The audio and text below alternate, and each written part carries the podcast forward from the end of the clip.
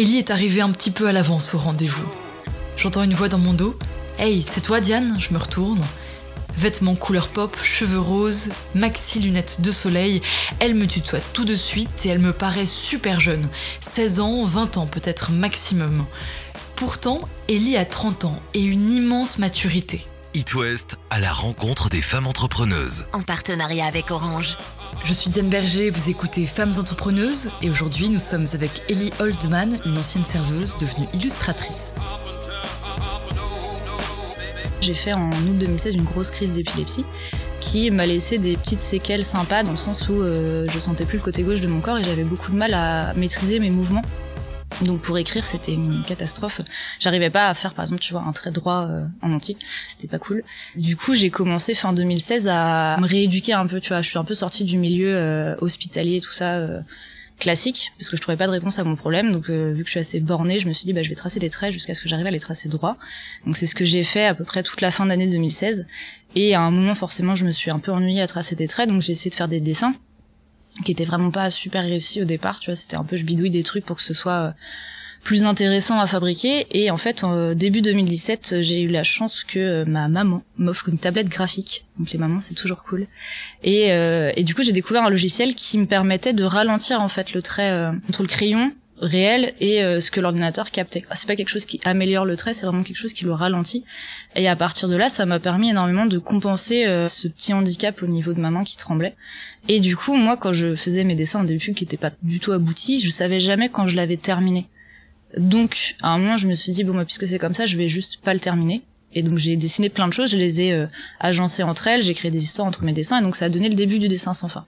Et du coup, Instagram, c'était un bon endroit pour poster mes dessins, donc j'ai agencé le dessin sans fin euh, bah, par rapport au flux Instagram, donc avec trois cases de côté, et puis bah tu scrolles euh, tout le reste. Le dessin sans fin euh, a plu à générer des abonnés, et donc petit à petit j'en ai eu beaucoup. J'ai repris mon travail, donc je travaillais dans un, bar à ce moment-là. J'ai eu des retours aussi des gens dans la vraie vie qui avaient vu ce que je faisais au début où je commençais à dessiner, qui me disaient bah c'est cool, tu t'es amélioré et tout. Et en fait petit à petit, ça a pris un peu d'ampleur jusqu'à ce que euh, Electronica me contacte, donc en 2018, je crois. Electronica, du coup, c'est une association qui euh, organise le festival maintenant à Rennes pour euh, me proposer d'exposer le dessin sans fin au festival de 2018. Et en fait, on s'est vite fait rendu compte que euh, le format faisait que c'était pas possible, parce qu'à ce moment-là, le dessin devait faire à peu près 15 mètres de haut et 60 euh, cm de large.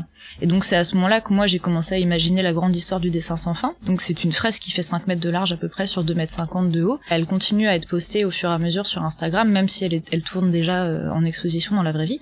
Et du coup, ça a donné une grande fresque qui raconte l'histoire d'un marécage qui est un peu au-dessus de la terre, dans lequel, à cause d'un dirigeant qui s'en fiche complètement de l'écologie, euh, tout a, explosé. Et donc la réalité augmentée dans les expositions nous permet via les tablettes de trouver des zones dans la fresque où les déchets sont vraiment un problème. Avec la tablette, tu peux scanner la fresque, déclencher une vidéo en réalité augmentée dans lesquelles du coup tu as des petites mains qui vont venir ramasser les déchets et euh, ce faisant vont ramener bah, la joie, la couleur, euh, les animaux vont être contents, tout va être vachement mieux et ça nous permet notamment avec les enfants de leur expliquer qu'avec tes mains tu peux améliorer énormément de choses tout simplement juste en ne jetant pas et en ramassant les déchets.